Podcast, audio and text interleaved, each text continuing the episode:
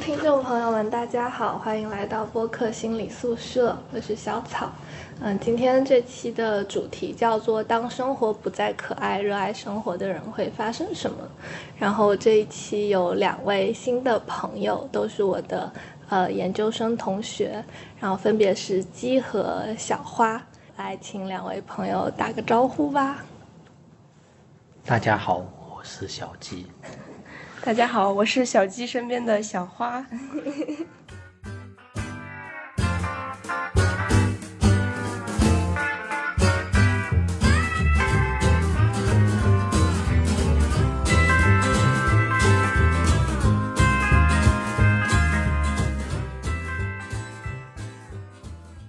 好的，然后其实这期最开始是。呃，我们的另一位同学李队，他给我提的一个主题，当时是看我就是，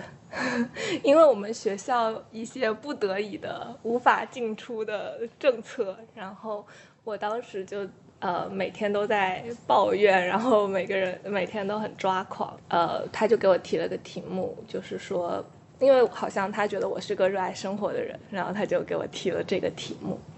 嗯，所以我就发了朋友圈招募。然后当时就是小花给我的回应，我非常非常喜欢。小花她说：“知道热爱的不再是本该热爱的生活，但还是会继续选择热爱生活。”然后我就觉得，嗯，是很让人动容，然后也很让人触动的一句话，所以就去邀请了小花。但其实最开始就是先来联系我的是鸡，好像我记得我刚发完朋友圈不久，鸡就联系我了，所以也还。蛮好奇，两位就是一位是主动的，一位是被动的，两位来这个题目的原因，或者就是为什么会想到要一起来聊这个话题呢？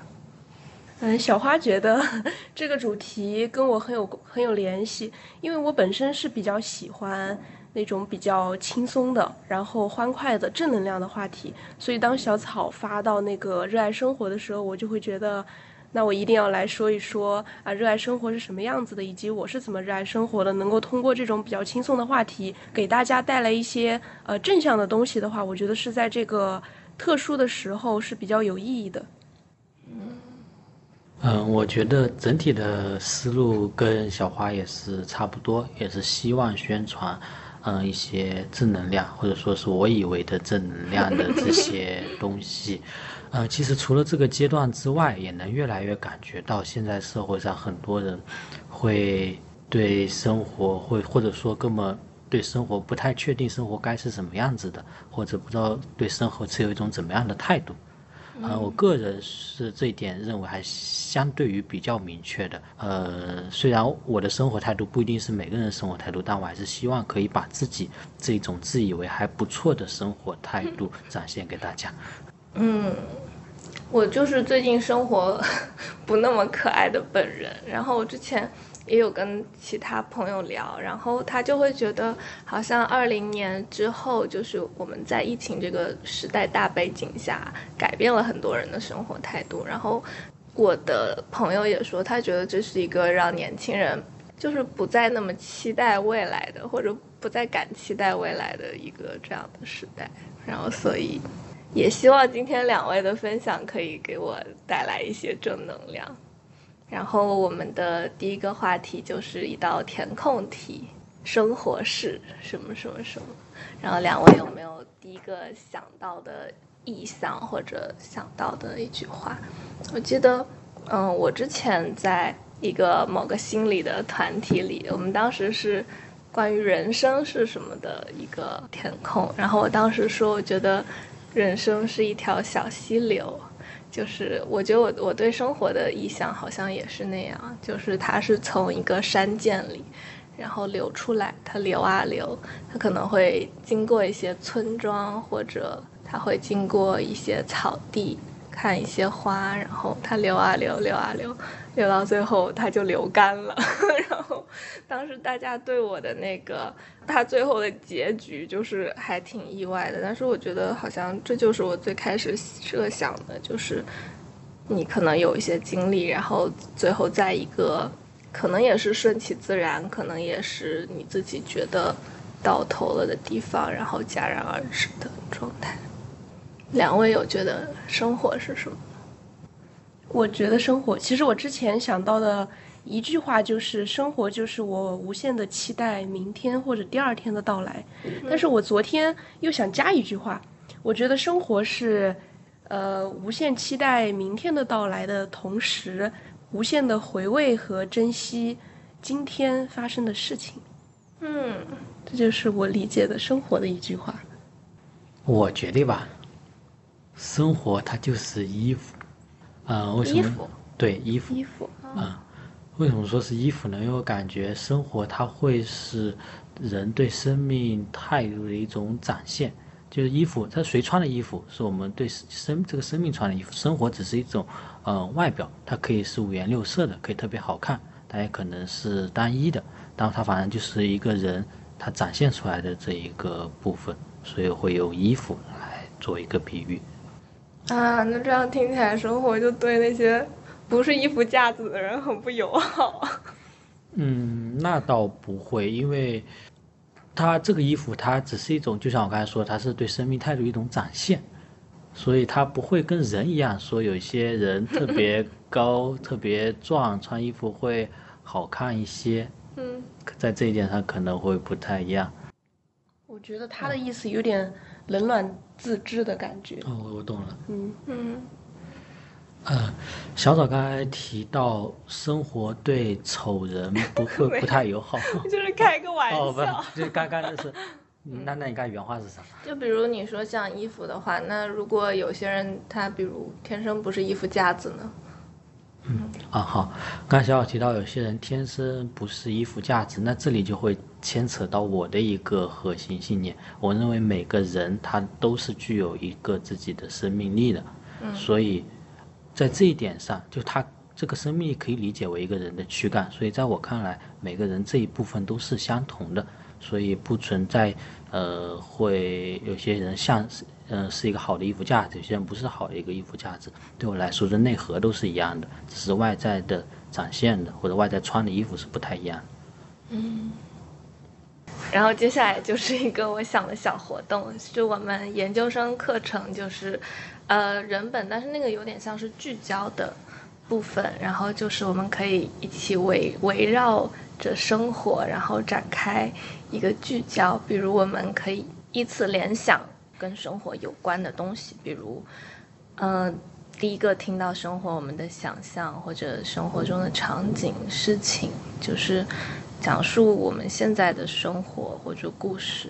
然后我们说完之后，可能大家会有一些新的想法冒出来，然后我们在想，我们需不需要对上一轮我们所说的进行一些修改或者修正，然后或者通过其他伙伴的呃描述，有没有想到我们忘了些什么？然后我们说一圈之后，再来感受一下生活在我们脑海中的画面。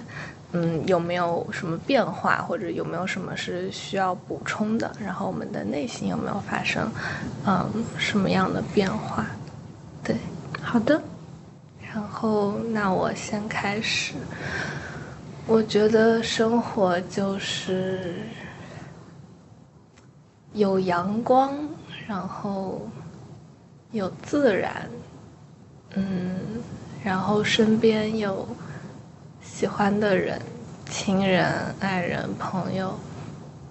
就是那些会让我觉得生活很美好的人。然后可能还有一些喧嚣，就是比如像早市或者晚市那种，还有车水马龙的那种感觉。我觉得小草小草说的，能看得出他是一个非常热爱自然的人。作为他的 CP 小花呢，也比较热爱自然，因为上海之前下了一个星期的雨，所以在今天和明天出太阳的时候，我就会发现我格外的喜欢阳光。然后这个是我觉得我想到生活。然后第二个就是我想到的一个场景，就是我进入了社会，然后下班的时候我能够回到家，然后我们是一群好朋友合租。然后回到家的时候，我们能一起去吃一顿火锅，或者在家做一顿饭，然后围在那个桌子旁边去聊一聊今天发生了什么，以及今天我们都的心情如何，然后彼此最后给对方一个拥抱，然后走进卧室，迎接新的一天。嗯，可能跟我最近的状态有关系，就是遇到了一些很好的朋友，然后所以这是我现在想描述的我的生活场景。刚才两位提到的生活也都是我想要的生活的某一天，然后其实我想要的生活可能，呃，除了刚才那两天之外，还会有其他的一天，比如说某一天阴雨连连，我一天在被窝里睡一天，好像也是一种生活。然后可能我们用周一周二周三来说，可能周一是小草的一天，周二是小花的一天，周三是我睡觉的一天。然后周四我又是可以轻松的起床，喝一杯咖啡，然后干两个小时自己的事，再午睡，再干两个小时自己的事，这样这样又是周四的一天。然后周五的一天可以跟朋友出去玩一会儿，等等等等。所以我理解的生活可能就是每一天都会在自己的掌控之下，会有一种嗯不一样的展现吧。嗯。然后我刚刚一轮下来，我觉得，呃，我的好像是有很多嗯外在的东西。然后从小花那边开始有一些新的，就是他说回到房间，然后我就想到生活是，就是你盖到被子里，你被被子包裹起来，被它，然后被床。接纳，然后 的那种就是很舒适的感觉。然后从小鸡那边，我又想到，嗯，生活有很多很多不同的面相，它就好像一本书或者一个万年历，就是每天会有不一样的东西。嗯，两位有没有就是刚刚的那一圈有没有什么新的想法？嗯，我的新的想法其实跟我最开始的想法其实差的不太多，但是我是结合刚才呃小鸡说的一点，就是他说从周一到周五，可能我的生活是比较偏向于温馨的、快乐的，但是我可能也会意识到我的生活不一定全然都是就是满满的能量，或者是。全然的都是我热爱的，有的时候也是需要独自一个人的，有时候也是需要自己消化的，有时候也是一些比较呃烦躁的。但是我觉得那些都是我的生活，我都应该认真对待，并且把它纳入到我的场景中。嗯，嗯，是的，我刚才那一轮描述用周一到周五的描述，可能听起来生活会五花八门一些。但其实我最终还是会认清一个现实，可能生活大多数的时候还是会相对单一一些的。但是在这个单一过程当中，我们可以自己为它画上一些嗯比较有颜色的部分。偶尔的朋友聚会呀，偶尔的出去玩呀。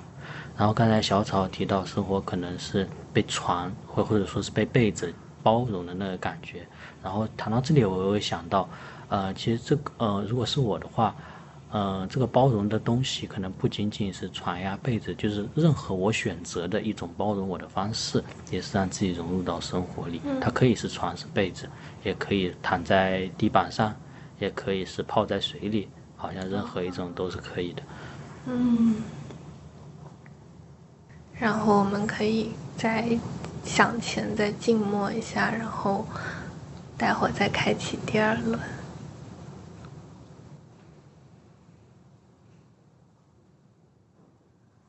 然后我刚刚又想到，生活里还有很多不可爱，比如生活里有苦难，生活里有疾病，生活里有很多分别。这是我上一次做这个没有想到的，可能跟我最近的生活也有，就是我的生活事件也有一些关系。然后有很多。美好之外很无力的东西，然后很多你努力了但是达不到你期待的结果之后的那种泄气的感觉，然后还有很多，比如像普通人的烦恼，或者说有很多。像大家所说的时代的一粒沙落到每一个人身上都是一座山，嗯，然后我就觉得有一些沉重。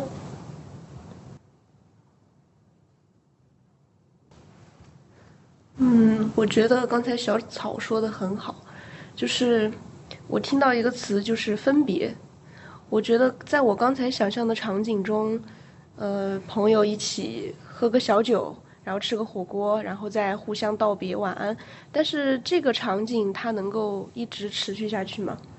我跟我的朋友们，或者我跟所有的人都会有一个分别，这是我们人生都要经历的一种告别的仪式，或者是一种议题。所以我觉得，在这个过程中的话，也会有一些很苦痛的事情。但是虽然这样，把话题再拉回到快乐，我依旧相信这依旧是我的生活。即使我进行了一些分离的仪式或者议题，它仍旧是我的生活。我仍旧可以在这个过程中找到我自己的生活方式和快乐。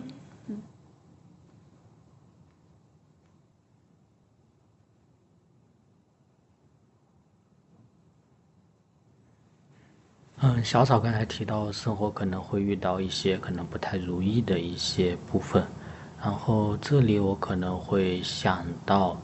呃，这些好的也好，坏的也好，都是生命本身跟世界的一个碰撞，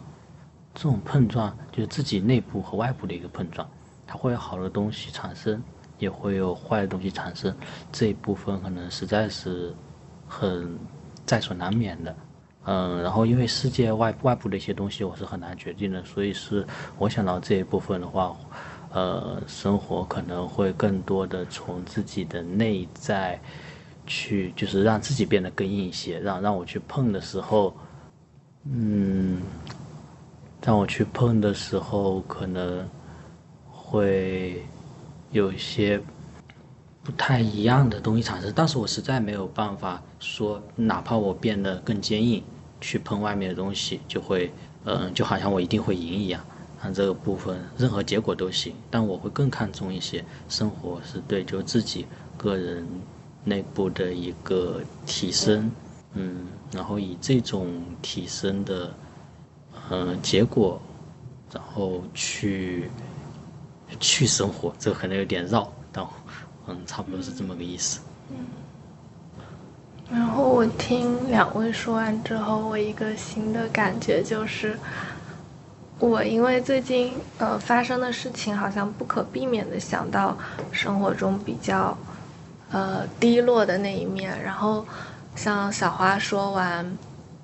他知道有分别，但是他之后依然会有自己的选择，然后继续生活的时候，我突然间有种很热泪盈眶的感觉，就是。觉得嗯，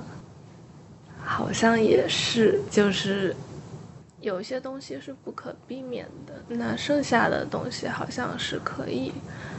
努力去把握的。然后我听完鸡说的，我再有新的感觉就是，我觉得人好像就像海德格尔说的，人是被抛入这个世界中的。然后我刚刚听鸡说，我就有一个画面，就是大家都是各种五颜六色、各种大小的小球，然后你被抛到这个世界的时候，你可能会坠落，然后可能会反弹，然后你可能会变形，然后你会碰到其他的小球。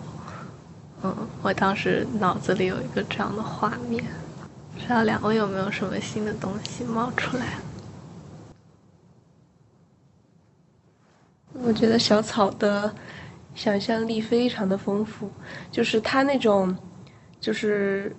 这样看来，感觉他比我更热爱生活。就是他会在 脑海意识里面想象出很多，呃，通过别人的描述一些很美好的东西。可能这是我向想向他学习的，就是我可能沉浸在一个我自己的生活中，我就不会太去关注别人或者是别人在说什么，然后去细细探寻。就是那些更新的东西，然后鸡哥给我一种他沉浸在太虚幻境的感觉，就是有一种要出出世入世的这种感觉，这种感觉对我来说是很新颖的。我觉得是不是我应该更加去探寻一些热爱生活背后的一些真谛，或者是一些呃道理，会让我的整个理解会更加升华一些。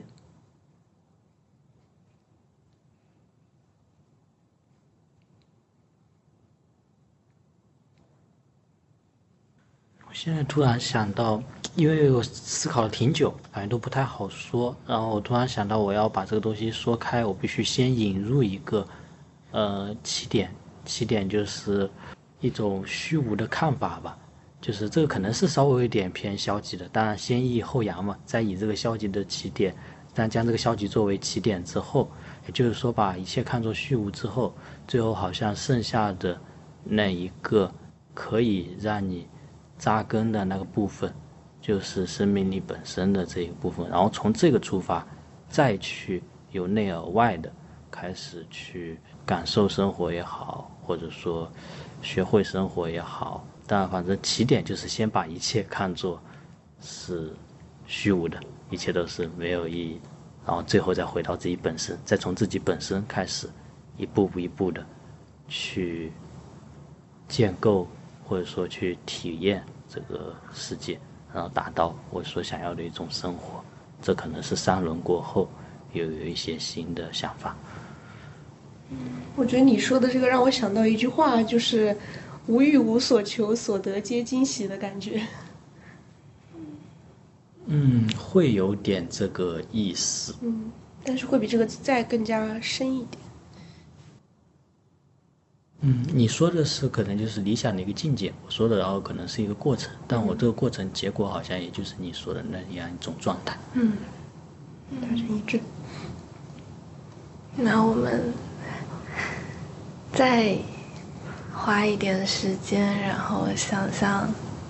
还有没有关于生活出现在我们脑海里的画面，然后我们最后再进行议论。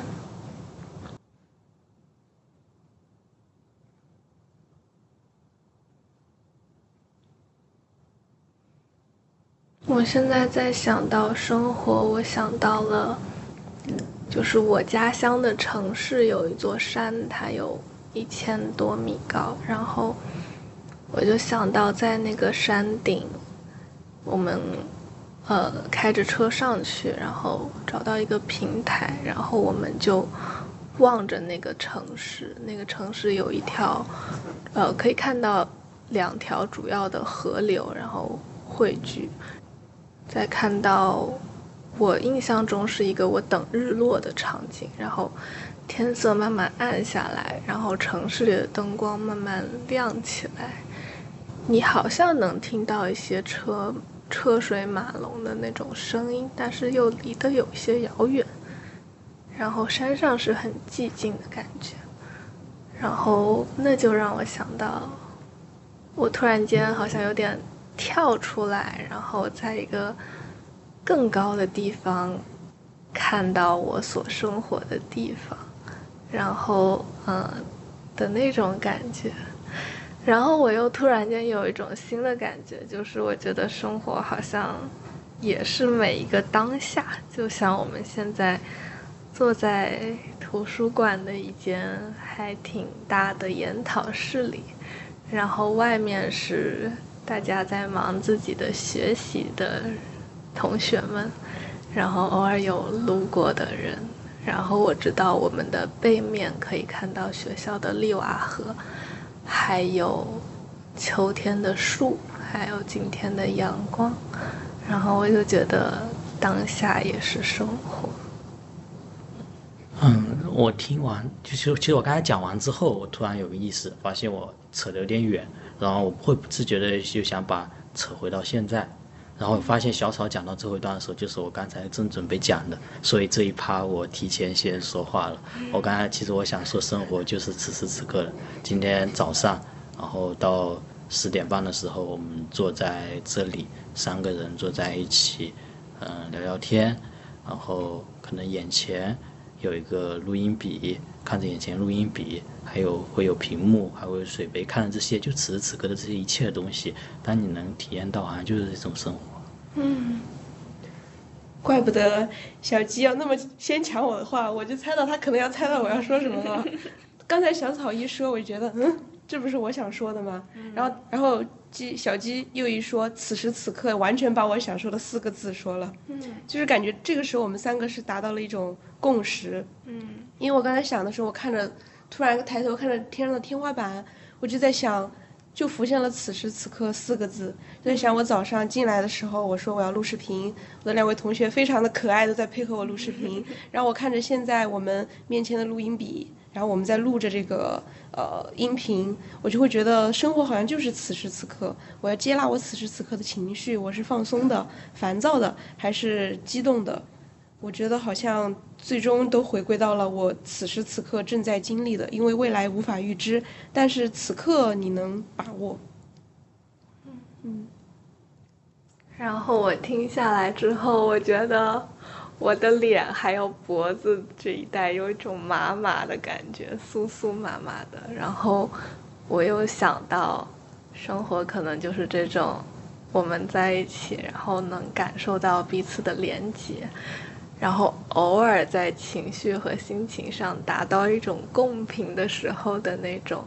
呃，就是酥酥麻麻的状态。然后两位还有没有什么新的想法？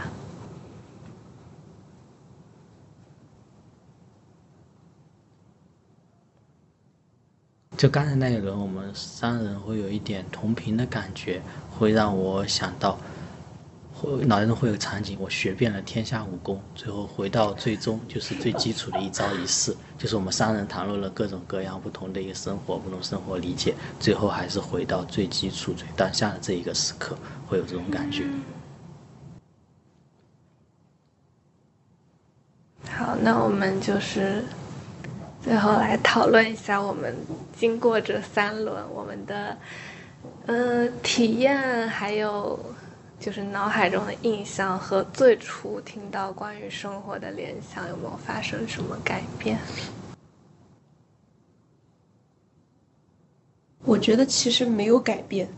就是所有我讨论的都是我自己的东西，是我自己呃，不管是未来还是现在构想出来的，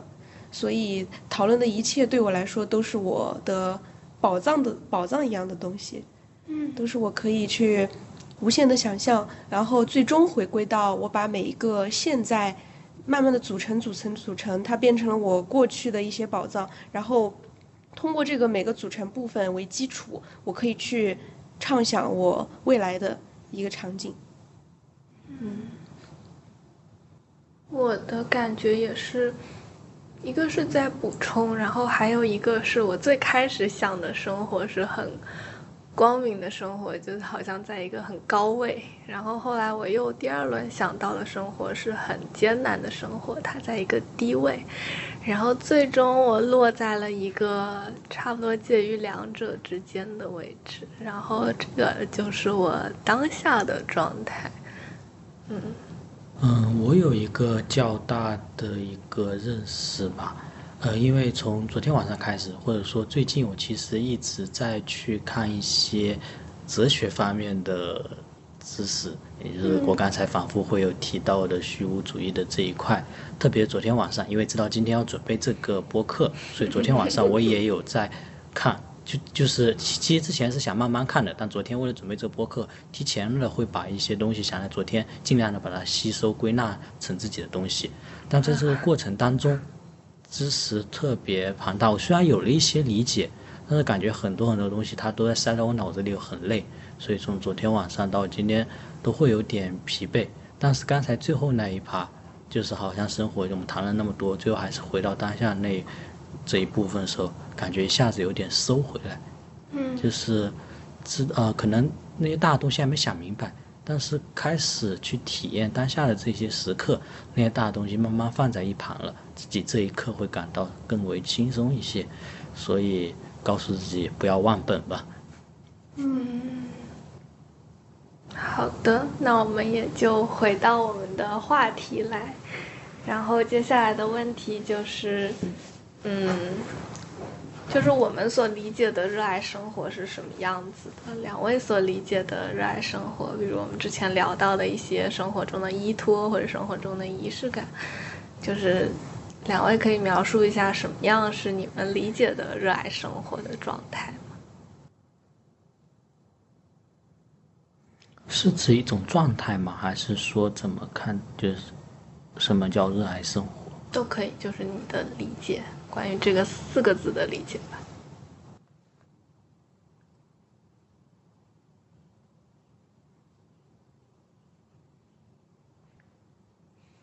好然后我现在想到的就是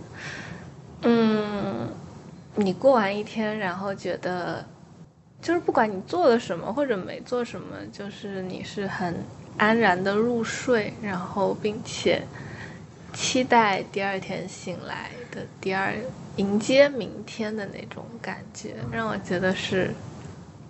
热爱生活，就是因为我之前。今年三月份，上海的封闭，然后我们是因为一直得在寝室，然后都不能出门。然后我记得有一次的组会，老师在关心我们的心理健康的时候，然后我们我当时就说，我好像不期待第二天醒过来了，因为我们都在过着重复的生活。然后等着饭发到门口，然后我每天都睡很多的觉，然后偶尔上一上课，就是基本不太能能有什么自己能做的事情。然后，可能我是很需要和自然有连接的人。然后我当时在寝室里没有没有这些条件，所以那是我。就是好像少有的尝试到我不热爱生活的时刻，然后那我就觉得和它的反面可能就是热爱生活。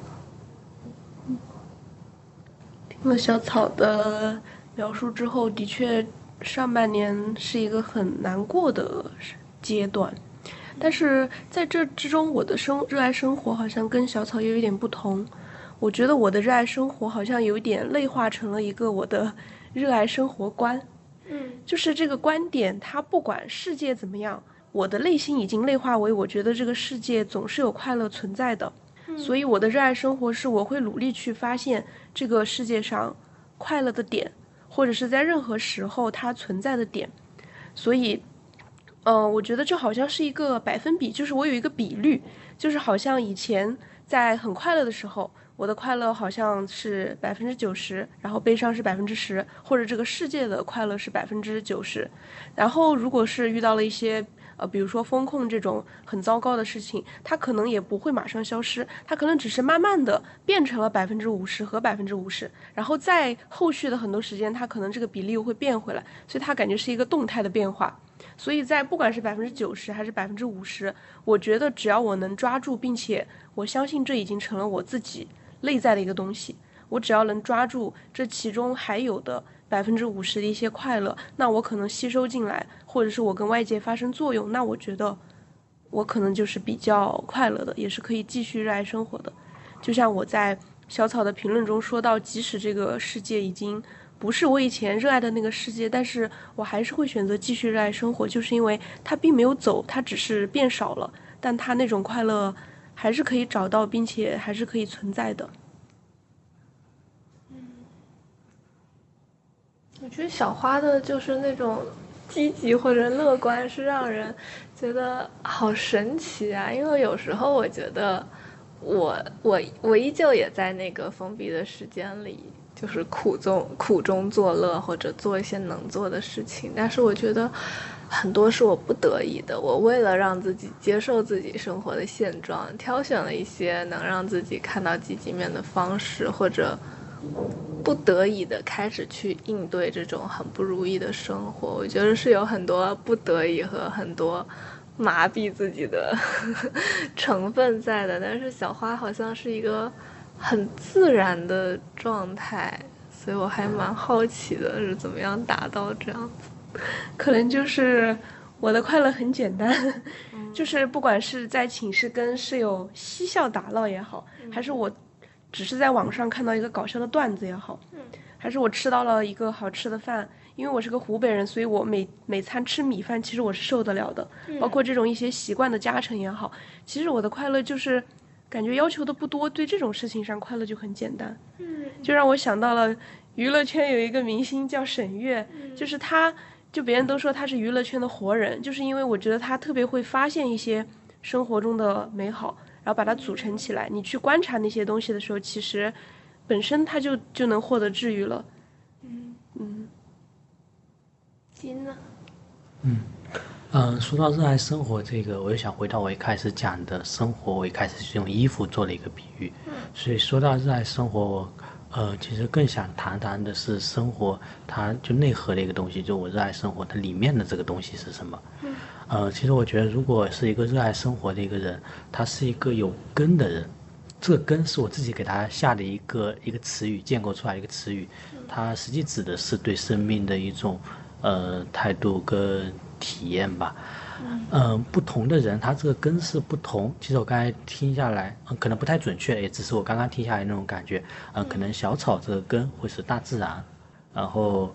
呃小花这个根可能会是一种理念，就是说快乐很简单。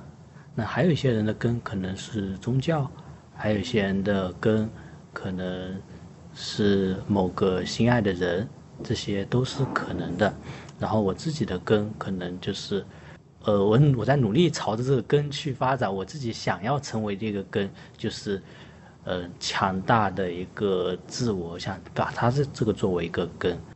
嗯，然后说到这里，就每个人他所热爱的东西是从由内而外的这个根这里出发的。所以其实我觉得，小草的这一块是非常稳定的，因为大自然就在那里。可能真的是有一些特殊的一些事件，让你短暂的不能去碰触到自己的喜欢的那一部分、热爱的那一部分。嗯。嗯，在这个部分，我们好像只能做的可以做些什么，可以让这个等待的过程当中稍微好一点点。嗯。然后，其实刚刚两位的这一块都是，我觉得个人觉得还是非常稳定的，所以我也会觉得两位是。呃，有这个稳定的根在，有嗯，会更容易或者呃，更会是一个热爱生活的人吧。不知道我有没有讲清楚，有点混乱。嗯，明白了。但是我觉得你说的那个根，在我看来也是会有，但是我更想把它说成一个依托。就是根在我看来好像是一个很深的东西，就包括你说的宗教信仰。但如果那个根一旦拔除了，或者它没有了呢？那这个人是不是就？毁灭了，或者是不热爱生活了。当我把这个根自己把它比喻成一个依托的时候，我觉得有它，我也可以热爱生活，或者会说会更热爱生活。但是没有它，也并不代表我的精神内核是会被拔走的，只是它不存在了。我可以再去找另一个依托，或者是另一种热爱生活的方式。但是本质上，我整个人他是不会随着这个东西的消失而逐渐消磨的。嗯嗯，你说的非常好。所有的依托，不管是宗教也好，或者理论学说也好，都有一天可能会到达一个颠覆的状态。当到达那个颠覆的状态，就会进入到一种，呃，虚无的、茫茫的、空洞的那种感觉当中。然后，所以我刚才反复强调，就是我自己想要达到的一种状态，就是自己的生命力的本身，因为这一块。它像是一种生物本能一样，就是我活在这个世界上，我就会想去生存，我就会，呃，想去活得更好一些，这是本能这一块。这一块我觉得，只要我作为一个人存在于世，这一块是不会消解的。所以我想达到的是这样一种状态，其实是一种依托，但这个依托就是我自己最最对强大的生命力。嗯，刚刚聊到依托，几位有没有觉得什么是自己生活中的依托？我觉得。对我来说，其实不止自然，还有人吧。然后我觉得，所以可能更像是一种感受，就是你可以感受你自己，然后感受你外在的一切。然后这种感受力对我来说，是我热爱生活的依托。虽然有时候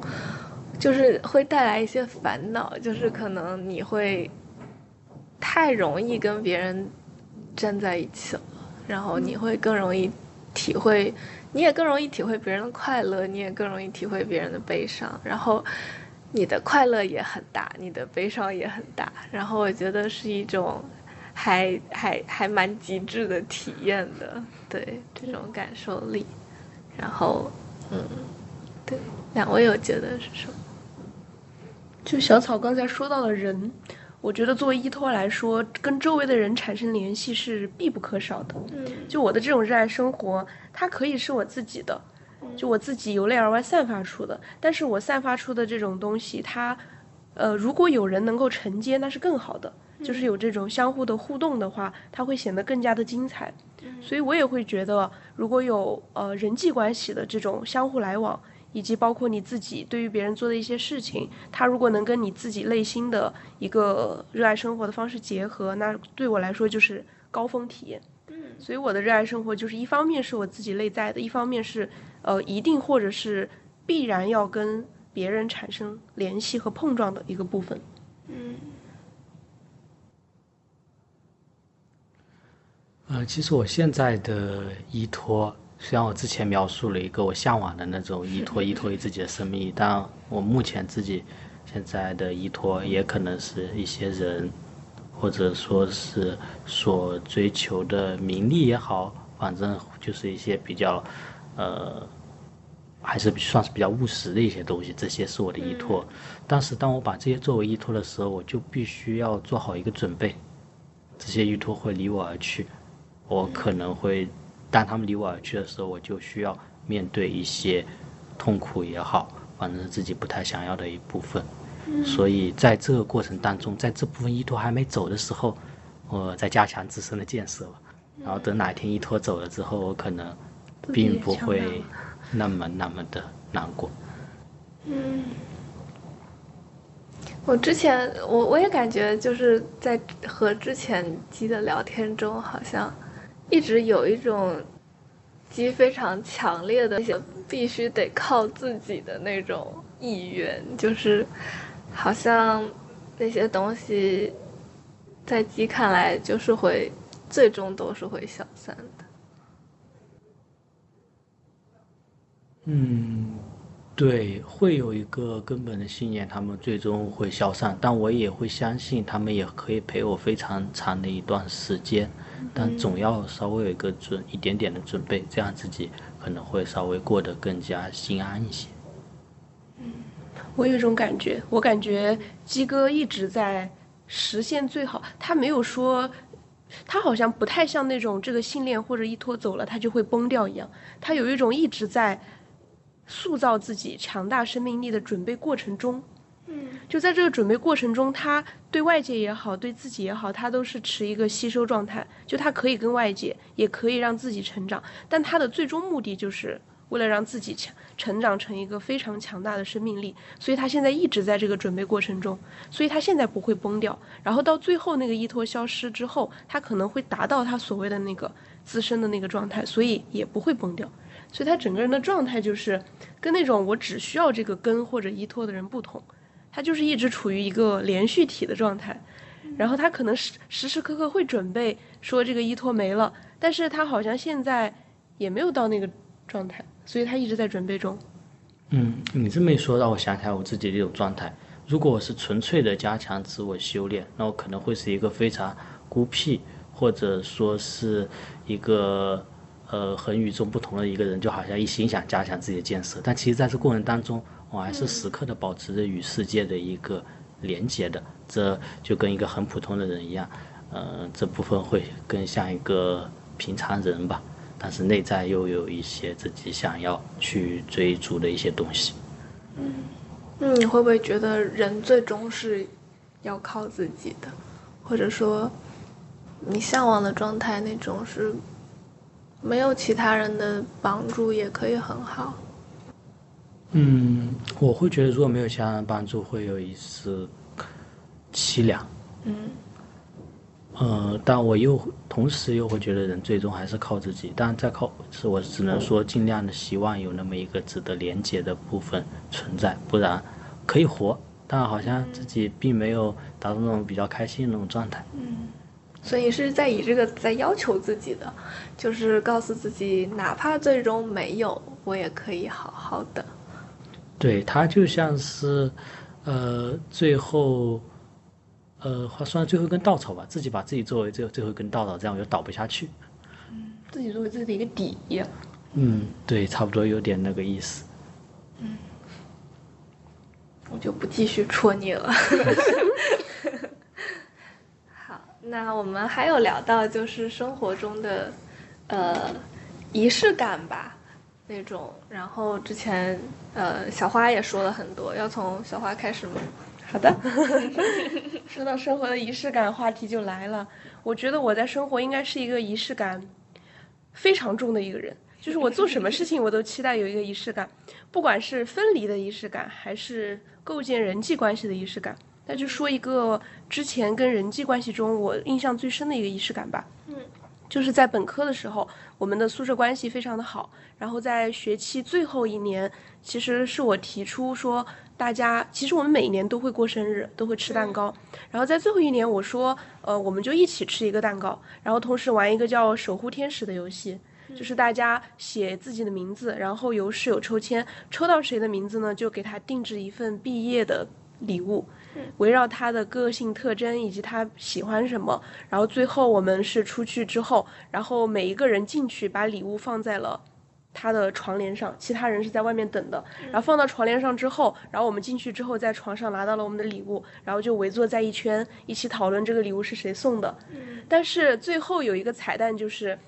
虽然是只抽到一个人的礼物，但是其实我给其他两位又准备了一份小礼物。就当我拿到那份礼物的时候，那个礼物是我去那个拉萨的官网，然后去帮他们下载他们生日当天的星空和那个宇宙，帮他们把照片打印出来了。就当时把那个照片拿出来的时候，就是感觉他们都要哭了。然后收到了自己的那天 那天的星空之后，好像就是我觉得我自己也很快乐，就是他们也很快乐，但是我觉得我更快乐。因为我好像觉得他们接受了我这一份仪式感，然后也认同了我的礼物，我就会觉得这是一件让所有人都很快乐的事情，所以这也是我这么多年或者是一直保持仪式感的一种方式。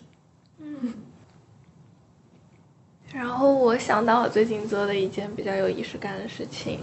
就是我给我一个好朋友买了一棵圣诞树，然后它是真的松树，就是它可以，但是是很小很小的一棵，因为我也担心他家会摆不下，然后我就呃还有还有给他配了那个装饰圣诞树的，就是小装饰，然后他最后倒腾了一下，然后还有拍一张照片给我，然后每回我给他送的礼物，他都会拍一张非常好看的照片，然后告诉我他很喜欢那个礼物，然后我之所以。这样也是因为那是一个跟我很要好的姐姐，她其实大我大我有个六七岁，但我也都就是叫她的名字。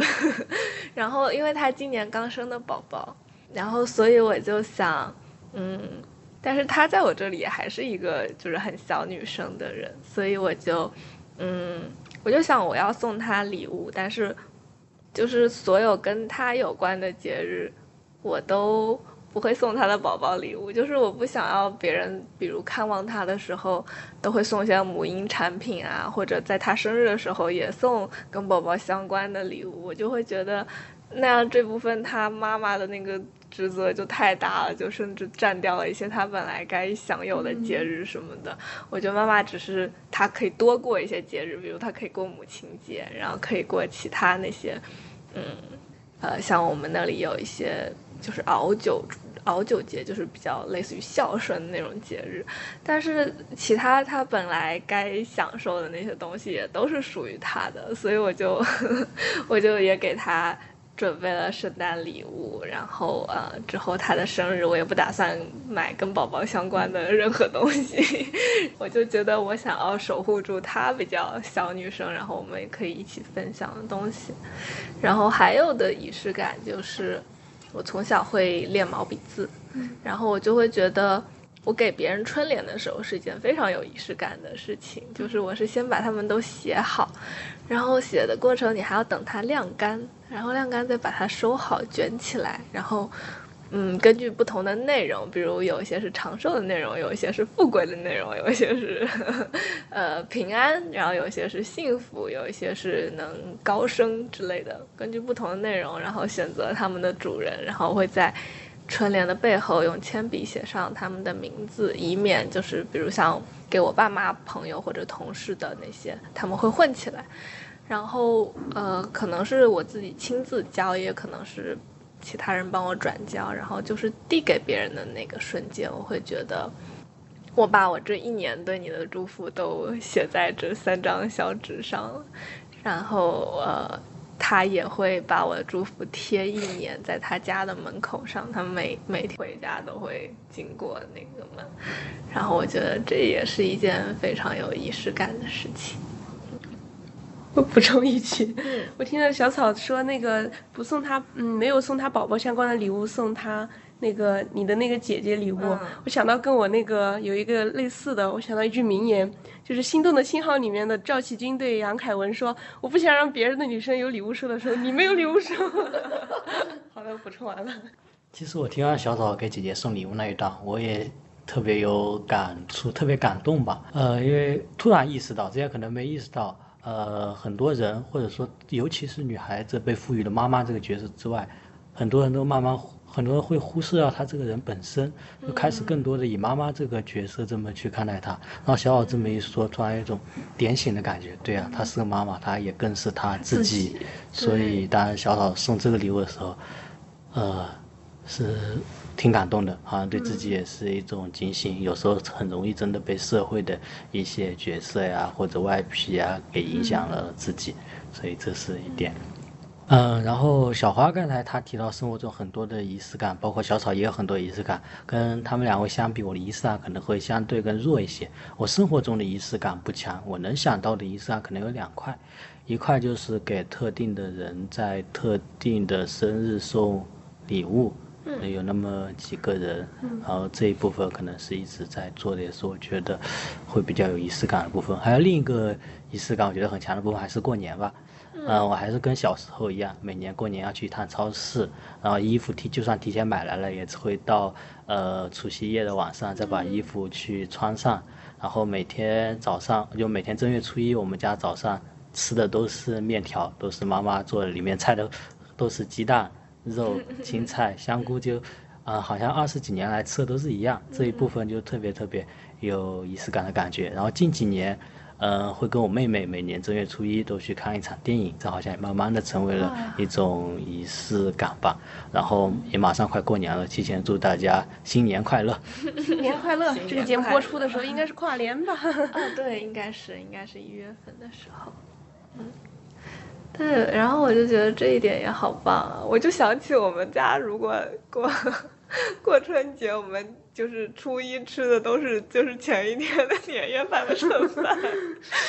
然后配稀饭或者配配饺子。我们中饭午饭是这样，早餐是下面条。我都睡到不吃早饭起来。我刚刚还想要有一个补充，就是。是一个嗯嗯，生死学还是说安宁养护的一个国内的算比较先驱的人物，他有提出，就是在告别的时候四道人生，就是道爱、道谢、道歉、道别。然后我就觉得这个其实也是，虽然是一个安宁养护里面的理念，但我觉得可能也还挺适合生活中的每一个时刻，就是。你让，呃，爱的人知道你的心意，就是我觉得这是很多中国的家庭不太表达的。就比如我们是很含蓄的，我不会就说，呃，我爱你，然后你的爱让我的生活怎么样，你给我带来什么样的东西。就是我觉得我们是通过更多通过行动，但是我觉得表达自己的心意也是很重要的一个仪式。然后，呃，想表达谢意，然后。不是通过行动去，呃，说你给过我一些善意，我也给你善意，然后也可以用口头的表达。然后像道歉的话，就是因为我小时候跟家里吵架，基本都不道歉，就是我妈喊我吃饭，或者就是大家稍微各让一步，就是还是以语气很冲，但是开始交流了的那种。然后包括道别，就是不管是。走散的朋友还是分手啊什么的，我就是好像都没有很好的道别过，然后我就会觉得，我突然间想起这个四道人生，我觉得这也是仪式感中很重要的一部分。嗯，佳慧想要分享一下自己的分手仪式吗？呃，与其说是分手仪式，不如就说是我。就是四道人生中的一个比较常用的方式，因为我也不太是，不是不太是，就是不常也不常用行动去表达的一个人。以前也不怎么表达，可能现在行动会多一点。就是道歉的时候，我就会抱我妈妈一下，然后会抱他们一下，或者给个台阶下。但以前的话，我可能更多的是会用写信的方式。就不管是表达我对这个人的喜爱也好，还是今年我跟你发生了什么，我想跟你继续走下去，或者是我想跟你分手。不做朋友了，处理这种亲密关系，我都是会用写信的方式，就是在一个特定的时间写一封很长的信，然后用一个非常好看的信封装起来，然后塞给他，或者是说你别当着我的面看，你回去看看完了之后，可能他会再以一封信回给我，然后我们俩就会以这种方式表达对对方的一些想法或者是一些想说的话。其实这种仪式感。别人是会接受到的，并且会觉得你还挺认真的，挺重视这个关系的，所以我觉得这是我以前经常采用的一些方式。嗯，但现在的话，我会觉得行动也挺好的，就是行动会更直接。但是写信，我还是会保留写信。就比如说我今年跨年或者圣诞节，我就准备给我的一些朋友写一些信。嗯，我觉得都是一些比较好的一些形式。小花说到这个，我突然想起来一段尘封的记忆，突然被揭开了那种感觉一样。呃，因为刚才刚刚听完小草说，我我刚准备说我是一个好像没啥分手仪式的人，但然后 然后小花说完之后，我想想好像过去初中高中好像有那么一段时间，也是会通过写东西的方式来做一段告别吧。但是突然又意识不到，不知道什么时候开始变成默默的走的。那样一种状况吧，就应该没有任何仪式，嗯，甚至，呃，就完全是靠行动，或者有时候就很悄无声息的就上场这种感觉，嗯，然后我实在不知道什么时候变成这个样子，嗯，那你想要分享一下你以前的那种那种仪式吗？嗯，还是有点想不起来具体的，但是，呃，会有时候会直接写给对方。有时候会写在自己的日记里，呃，总之就是会把这一部分给写出来，会有点像总结，也会有一些表达情感，嗯，嗯，但具体的可能也太想不太起来。对，好像要不要给出去是另一回事，但是写写本身对自己来说就是一个很有仪式感的事情。嗯，对。我记得我还会有时候会，比如给未来的自己写信，或者给过去的自己写信，然后这也是一个，嗯，一个是回望，还有一个是展望自己人生，然后不同状态的方式。然后我觉得这部分也是很有意思的，大家如果感兴趣也可以试试看。我就之前我是在图书馆给二十岁的周若涵写信，然后写到后面一把鼻涕一把泪，然后就是坐在我对面的男生就是整整个很诧异，他就一副我怎么学哭了的那种 感觉，他说你这女的怎么学哭了，就就也很有意思，嗯。嗯，小草提到这部分，我好像以前也写过，但不是自发的，是好像是学校或者说班级活动在写。后来看到之前三年后看到自己写的东西，还是会有点惊讶的。嗯。然后之前其实我也看到另一种方式，就是以现在的自己写一份遗嘱，就假如第二天就要走了，然后这样的话，这个这有什么意义呢？它会让你更加珍惜当下。你每年可以。呃，给自己写，就有固定的时间写一个遗嘱，然后回望一下过去，呃，回望一下过去几十年来自己发生一些事情。虽然可能你的变化是一年，但这一年的变化可能会让你对过去的一些看法也会有些变化。对，所以说每年都会有点不一样。嗯。然后当你写完之后，我没写过，但我我其实是有点想写，可能一直还没有行动，会有点拖吧。但我个人感觉，我写完之后，确实会更加珍惜生命，那种感觉。或者我有时候我会，嗯，隔隔个一两年，我会想一下，就是可能鸡说的那种遗嘱是很很长的东西嘛，然后我在我就会在想，如果想要以一种更简单的方式，你可以想想，如果 要给自己的墓志铭是什么样子的，我觉得这个也还蛮有意思，它可以是很简短的一句话。那如果你必须有字数限制。很简短的概括你到现在目前为止的人生和生活的话，会用什么来来概括之类的？刚才听小草和呃小鸡说到会给自己写，然后我不怎么会给自己写，但是我会写小作文，就是 在微博上发那种呃那种总结小作文，以为自己是个文艺青年的那种，就会把这一年发生了什么以一种文章的形式写在我的一些呃个人的账号那些平台中。我觉得这是我以前会干的事情。说到这里，我再给出一个劝诫：自己写过的东西，千万千万千万不要删掉。无论那段回忆多么痛苦，无论怎么样怎么样，千万不要删掉。因为当我去回望自己初中、高中当时的思想，当时的生活的怎么样子的时候，我发现我曾经写过的日志，曾经写过的说说。都因为某些创伤的瞬间，某些难过的瞬间都被我删掉了。然后等到我这个时候想回忆的时候，回忆不了，特别悲催。所以宁愿你不去看它，但也千万不要删掉。嗯，对，是，这是个很好的。因为我我我现在看以前的，完全找不到以前的印记了，就感觉我初中高中白活了一样的感觉。我是呃，微博我清空过一次，但那次清空之后就再也没清空，我觉得好可惜啊。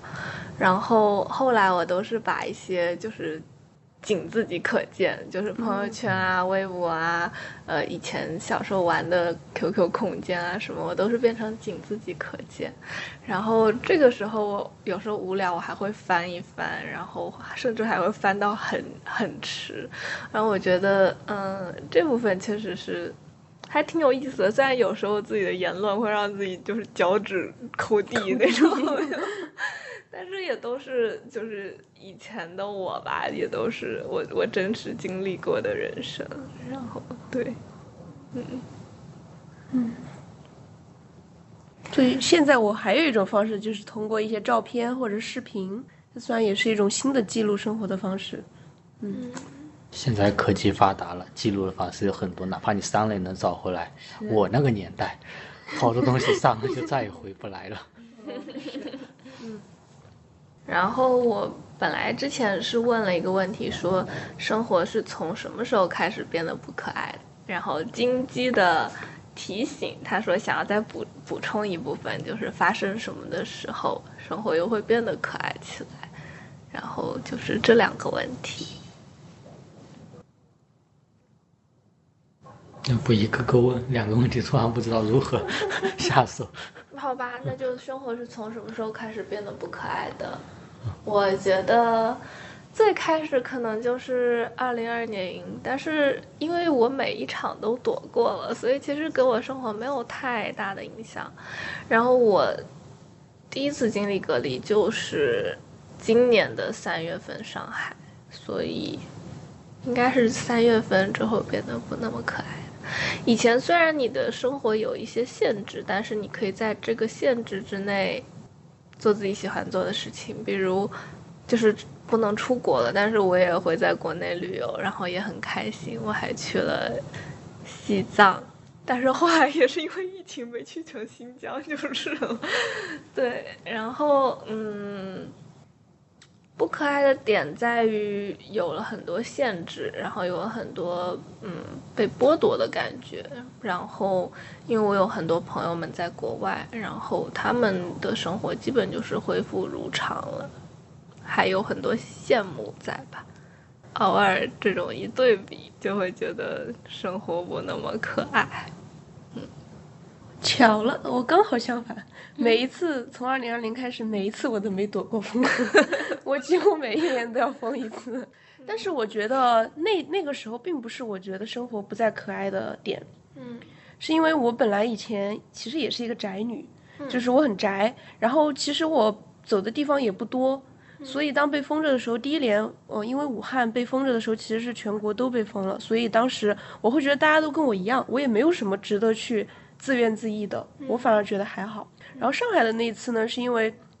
呃，本身我也是个宅女，所以说当我能跟室友封在一起的时候，其实相比于一个人封在家里，因为我爸妈也是医护人员，他们会在一线，所以我是一个人封着的。但是在学校，我会觉得在那种情况下，我多了陪伴，我会觉得其实对我来说，其实反而是一种慰藉，所以那个时候我也不会觉得生活没有那么可爱。但是真的是不再可爱的那一刻，是我觉得。我想热爱生活，我想出去走走的时候，他不给我这个机会了。嗯，就是可能我以前是一个宅女，但是我现在遇到了新的朋友、新的人，他们给我了勇气，让我想出去走走、出去看看，让我想更爱这个生活一点。那突然好像在那一瞬间砍断了我的这个机会。嗯。让我觉得我已经有了这么多资源，我本可以就是去做些什么的时候，他好像我突然意识到，哦，原来我被封着了，或者是我没有这个机会了，我就会觉得很可惜，就会觉得我的生活好像停滞在这儿了。嗯，对，就是停滞的感觉。我我觉得我我三四到五月份经历的就是这样的感觉，就是一下子停摆了。然后最开始前一两一周还有点新鲜，就是因为你不用通勤了，你也不用去上课了，有人给你送饭。对，就是觉得还有点兴奋。那因为也是我第一次经历这些，然后到后来就是渐渐的没有办法耐受这种停滞的感觉，而且我觉得小华刚刚说到那种就是。我是一个一直都喜欢往外走的人，然后，但是同时我也是个很宅的人，就是我是个又宅又爱旅游的人，所以我我的难过的点在于我没有那个选择，我想要出去还是想要待着的自由。就是我觉得，就是其实真的解封之后，我也没有要疯狂出去玩，我也是待在家里，我甚至能待的很久，但是我需要知道自己有那个。决定我自己要不要出去的自由，但是那时候的自由是没有的。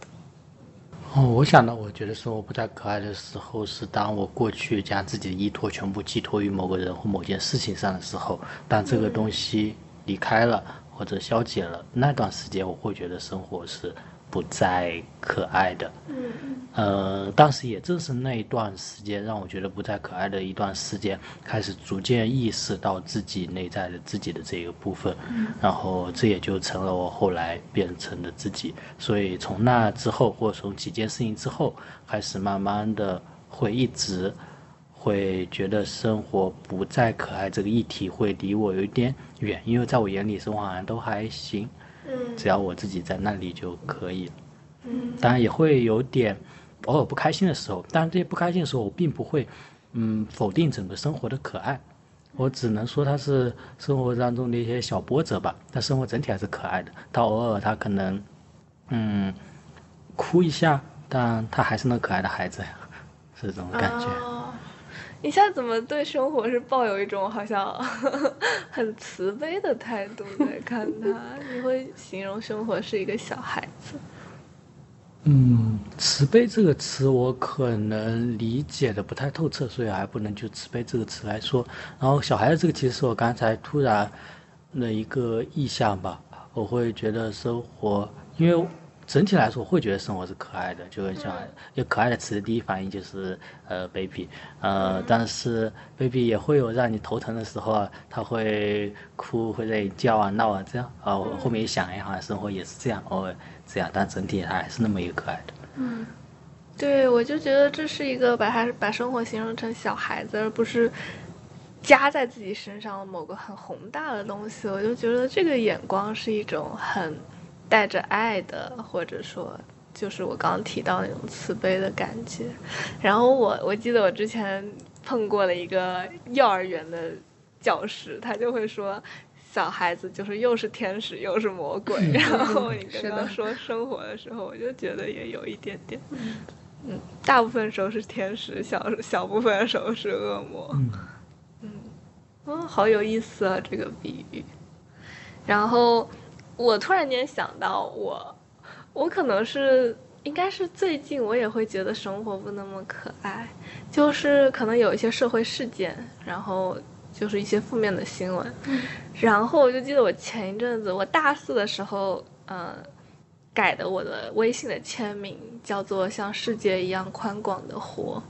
然后那是一个一本书的名字，然后我甚至没看过那本书，但是我觉得这句话太戳太太戳我了，我当时就改了，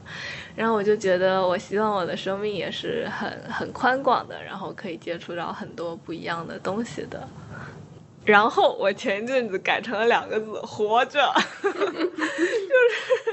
我觉得这部分可能有一部分的我就是那些探索欲或者嗯很有希望感的东西，有一部分丧失了一点，所以就是也是一个嗯有点难过的状态。但是就是最近又想想，光是活着就已经好不容易了，光是活着就很值得感谢和赞扬自己了。嗯，说到这个，我会感觉到不是丧失，我会感觉那部分其他先暂时放在一旁了。嗯，可能在某些条件下，它又会出来。我感觉这部分是你的，好像还是你的，嗯，好像一直都会在，只是这段时间把它往旁边放。嗯。那下一个问题就是发生什么时候生活会变得可爱？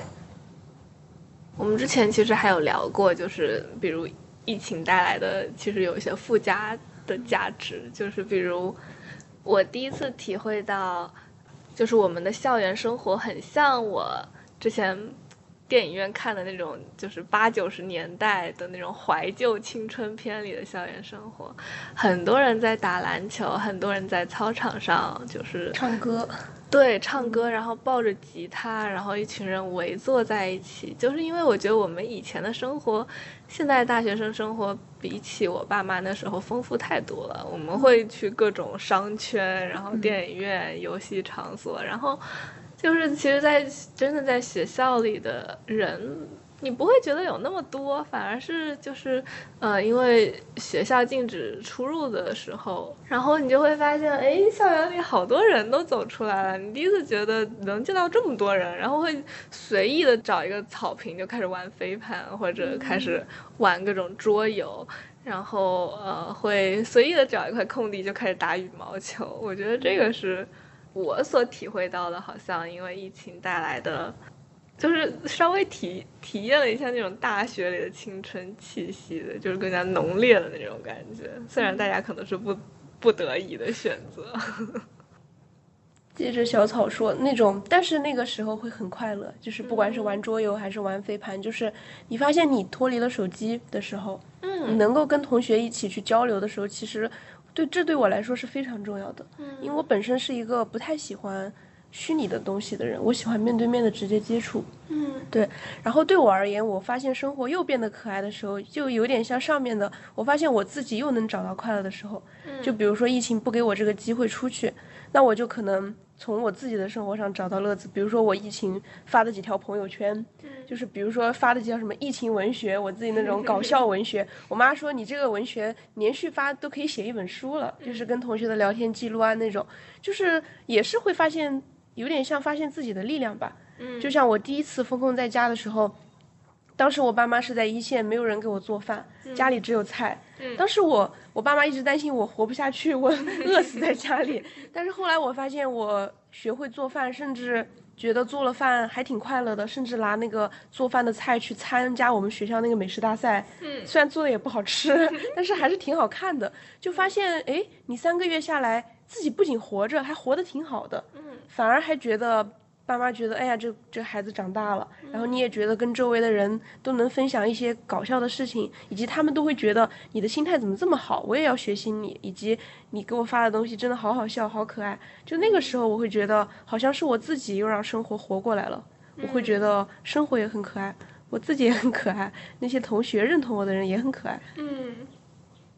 说到生活可爱这个东西可太多了，就像小草刚才提到的，小孩子大多数时间是天使，小部分时间才是魔鬼，所以我觉得可爱时间真的特别特别多。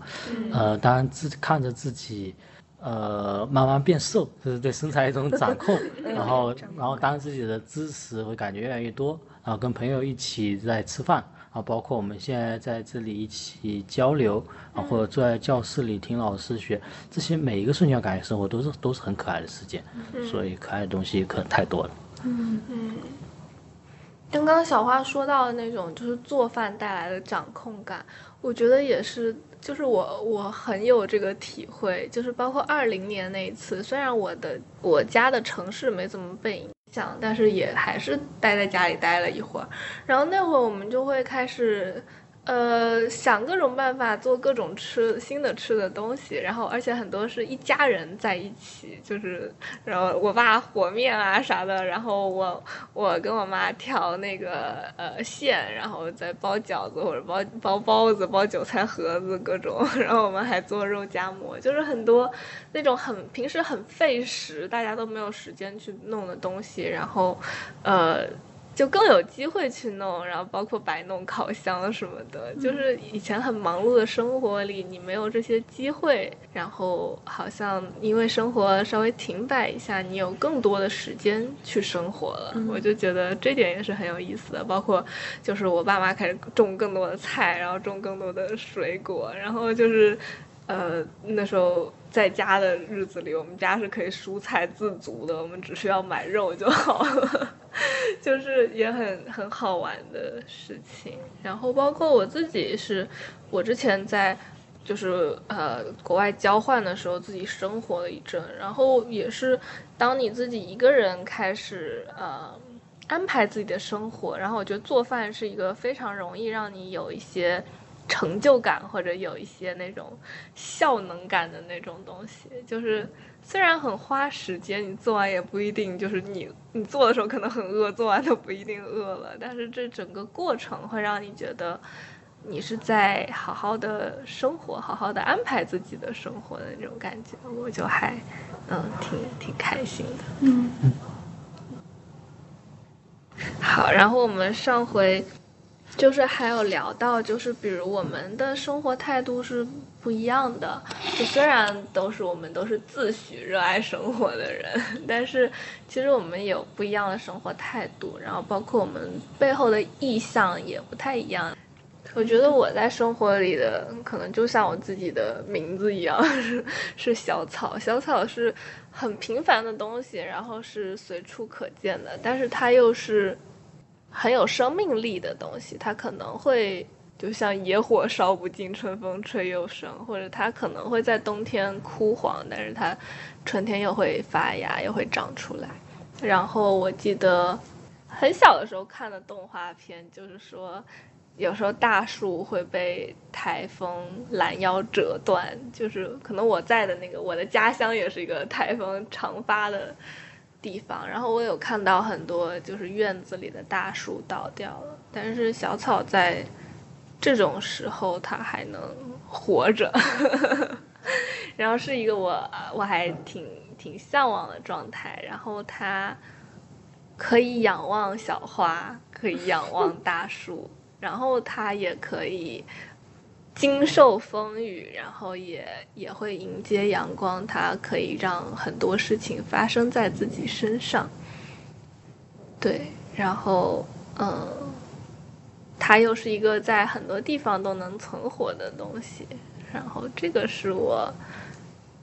我的一个意向，因为我甚至高中地理学的时候，那时候。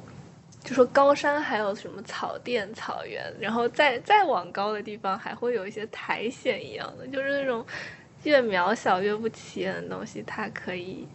耐受住一些严寒或者那种。我觉得这是我还挺向往，可能我也不一定有达到那种状态，但是是一个我还挺向往的那种状态。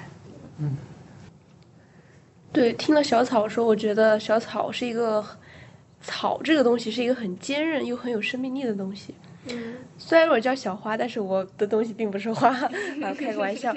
就是以前我们上一次聊的时候，好像嗯，我们总结到就是两位朋友好像会把我形容成一个电池。嗯，但是我现在我昨天突然想了一个别的意象。嗯，就是是一台照相机。嗯，因为呃，我觉得作为电池来说，就是因为我的生活观它并不是说。嗯，我必须要依附别人，也并不是我只靠自己，而是我可以有自己的内在能量，但是我也可以有外在的东西，甚至我是把自己的内在的东西投射或者是衍生到外在的东西身上，赋予它意义，所以它跟我能建立一个很好的结合。但并不是说我自己就没有能量，或者是我一定要靠别人才能热爱生活。嗯，所以在这种好像就是一个电池，我可以给别人充电，我自己也有电，也可以跟别的东西进行一个很好的契合。但是我后来想了一下，我好像也不是所谓的。充电宝人格或者是电池人格，我不可能做到一直给别人充电，因为我所有的热爱生活，最终可能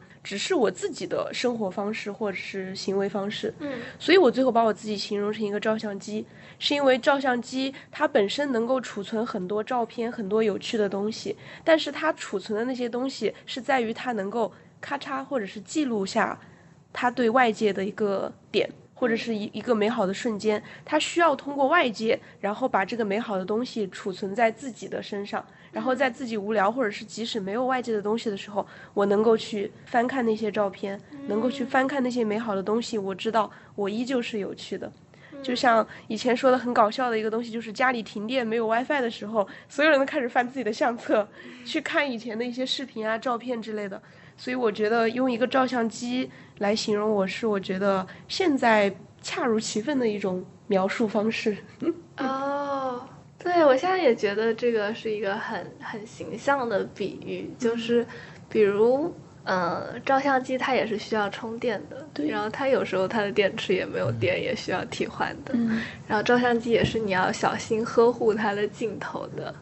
然后照相机也是需要被保护的，比如你要放在专业的摄影包里，或者这样至少要有一个相机的壳。然后我还有想到就是，我我爸的那个相机是单反，所以它就是嗯。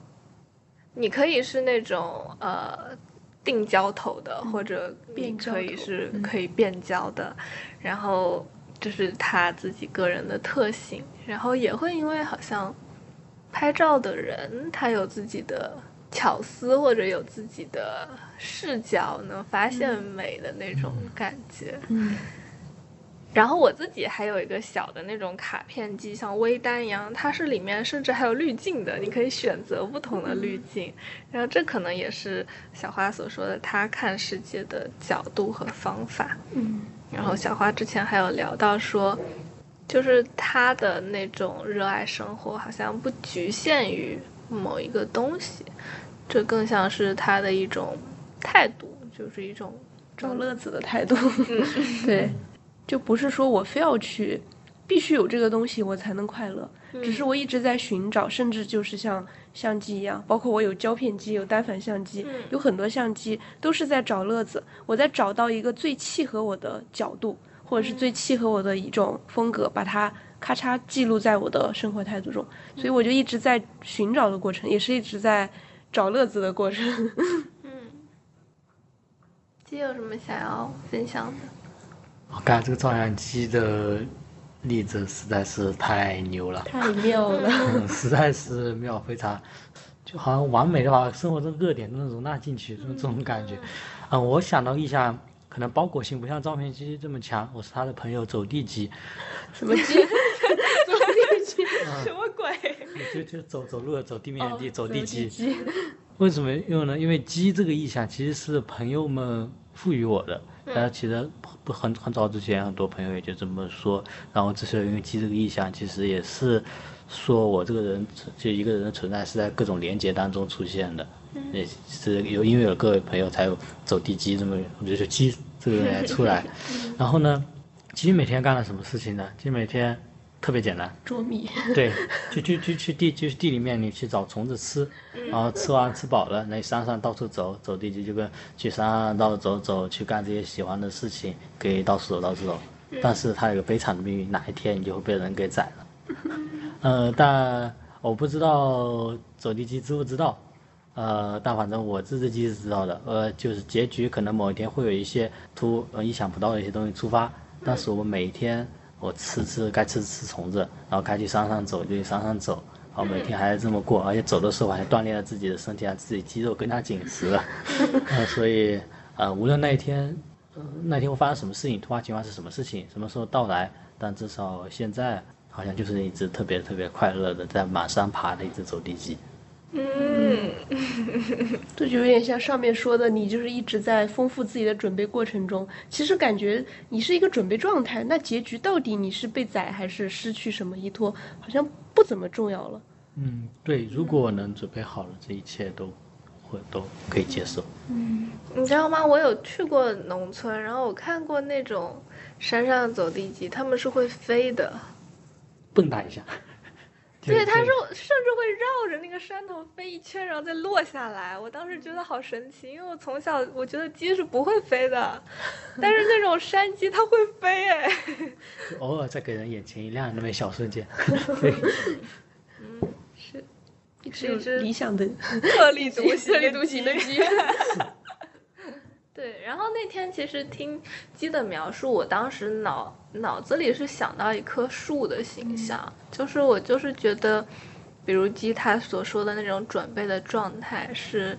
它不断在往下扎自己的根，然后。呃，吸收很多外在有趣的东西，比如它吸收了阳光，然后，呃，养分、空气，就是它在一直生长，然后，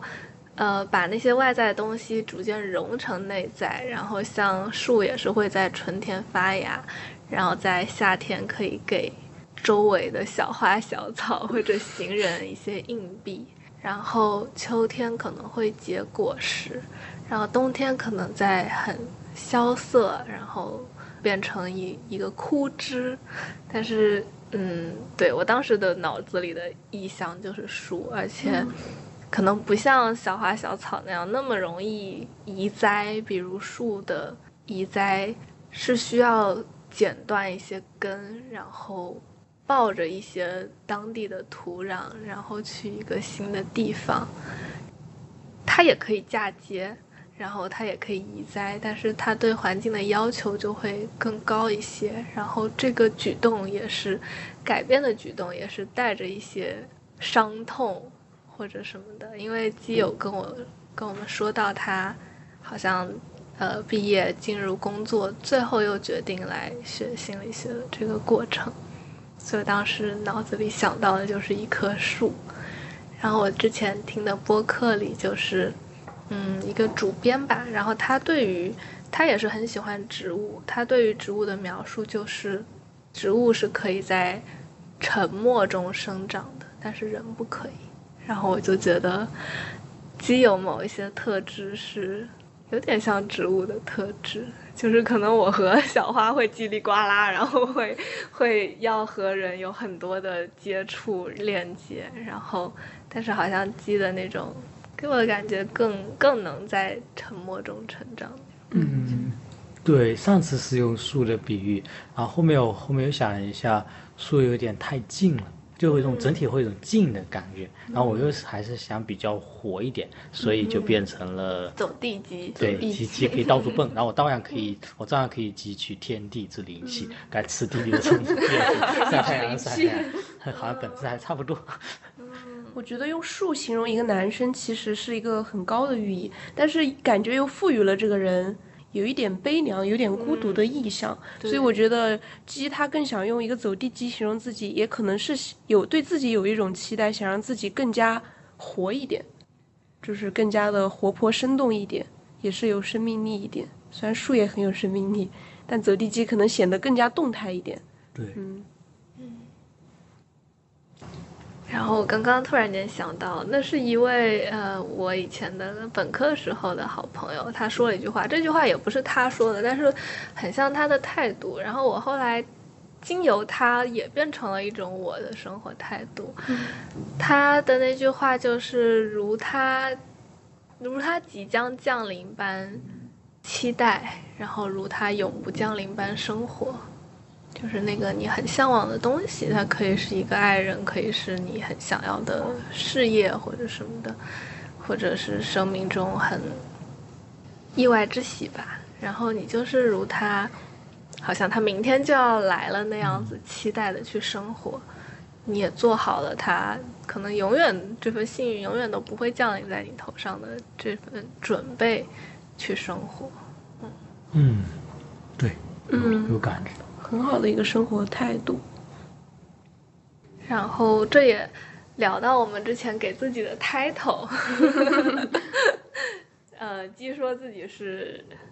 积极的虚无主义，小花说自己是盲目的乐观主义者，然后我当时是说自己是乐观的悲观主义者吧。嗯，两位有没有什么想要多展开一下的？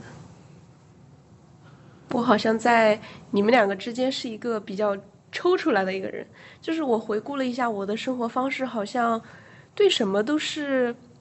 盲目乐观，但这种盲目乐观也不是说是一种很愚昧的乐观，只是我相信很多事情都是向好的，以及不管在很多事情发生的过程中，我仍旧能够以一种比较有生命力的、乐观的态度去面对所有的事情。即使我的确是最近可能很多压力，比如说论文啊、实习啊，就这种，但是我觉得好像有解决的方法，也并不是它能够摧毁我。所以说，带着这种，我把自己定义为一个盲目的乐观主义者。这种盲目，它打了引号，它并不是完全盲目，只是我会选择性的，或者是去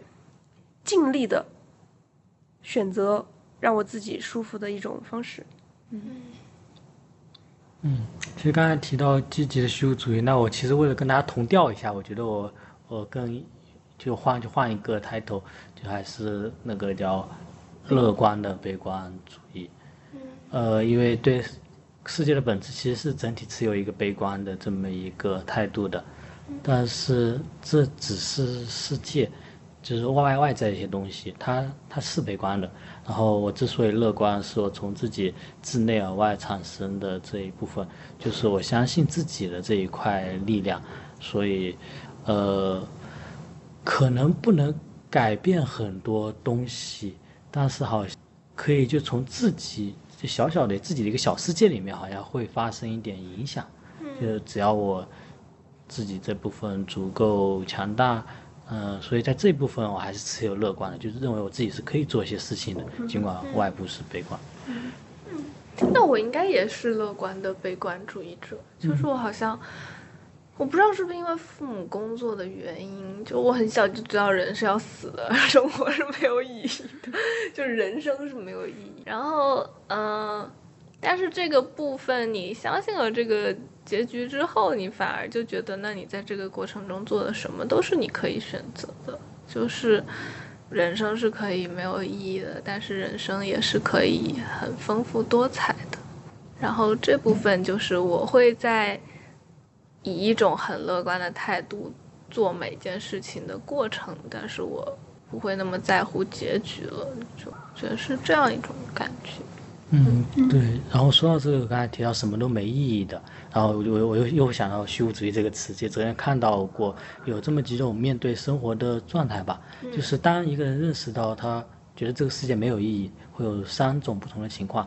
呃，一种会推翻现在，建立一套自己属于自己的意义，就就他像是一种反抗者，就把整个整个社会的规则啊什么都完全的推翻，然后建立自己新的，这个叫不完全的虚无主义。然后第二种呢，呃，第二种人他就会。是消极的虚无主义，他面对这个是无意义的世界，我就摆烂了，我就听之任之。他世界本来没意义，那我就我就随就躺平了。然后第三个就是那刚才提到的积极的虚无主义，这个世界就是这样的，但是我自己我可以做很多选择，我可以做得更好。哦，然后我是选择了第三种。嗯，好的，然后最后的话可能。给生活不那么可爱时候的自己或者听众朋友们一句祝福或者一些建议，大家有没有想要说些什么？我已经想好了，那我先说。我觉得第一条就是一定要培养一个自己的爱好。就像我听过一个荣格学派的咨询师在一个公开演讲中说到，其实爱好这种东西，它就是你看所向非向，它这种向呢，它就是在没有不需要它的时候完全毫不起眼，但是一旦需要它的时候，它其实能发挥出比很多东西更大的作用。就比如说我在风控的时候，其实我喜欢摄影和跳舞，我就会在风控的时候给我妈妈拍照。然后修那种很漂亮的图片，然后也会在运动的时候去跳跳操啊、跳跳舞啊这种，我觉得这会让我觉得生活是充实的。然后第二点呢，就是，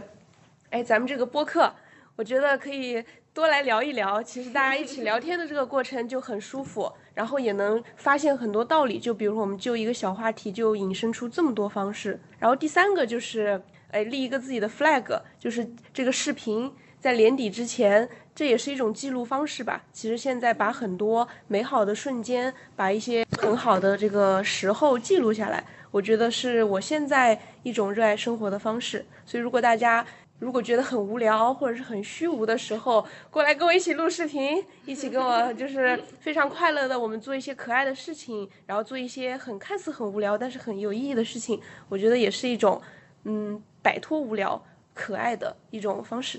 嗯，好了，完结。然后我想说，就是我们作为生命的存在，是要去面对这个世界的，面对大地，面对海洋，然后把世界看成是我们自我成长的一个资源吧，然后以一种真正的大无畏、大勇敢的这么一种态度，去达成一种真正的自我超越。当我们能够走到这一步的时候，能完成了一个对人的自我超越的时候，说不定。可以踏入到另一个层次，进入到修仙的过程当中。祝福大家早日大道得成。谢谢你。对我刚刚是，其实我没有想好，然后我通过小花的。分享我就想到了一些嗯，比如其他人的事情吧，就比如我的父亲也是一位医生，然后他在说到他经历了很多生死，然后很多无能为力，然后在工作中的迷茫之后，他就开始种花种菜，然后就是他是那种起早贪黑的种，然后 就是这也是他的。像爱好一样的东西，或者像依托一样的东西，就是，嗯，他好像找到了一些，就是自己跟自然或者跟其他东西连接的那种方式，然后他会想着说，啊，每天。早晨要记得起床，要给菜菜浇水，然后晚上回家了之后要记得给菜菜浇水。就他会想到有一个东西在等着他，然后他的生命在等着他。包括我们家小狗也是这样。然后这种东西会让人的生活多很多的幸福感。然后我之前听到一位就是讲，就是他是专门做危机干预的一位咨询师，然后他就说，他每回工作中有很多很浩劫的。时候，他就会去菜市场转一转，然后他就去看那些五颜六色的蔬菜，然后很新鲜，然后那些是一些感官上的刺激，然后包括很喧嚣的人群，这是他找到了一种在生活中，用生活中很多细节细小的东西来让自己有一个安定或者安稳的状态，然后我觉得这也是很不错的，就是可以有自己的仪式，然后。对我自己来说，我经常是那种，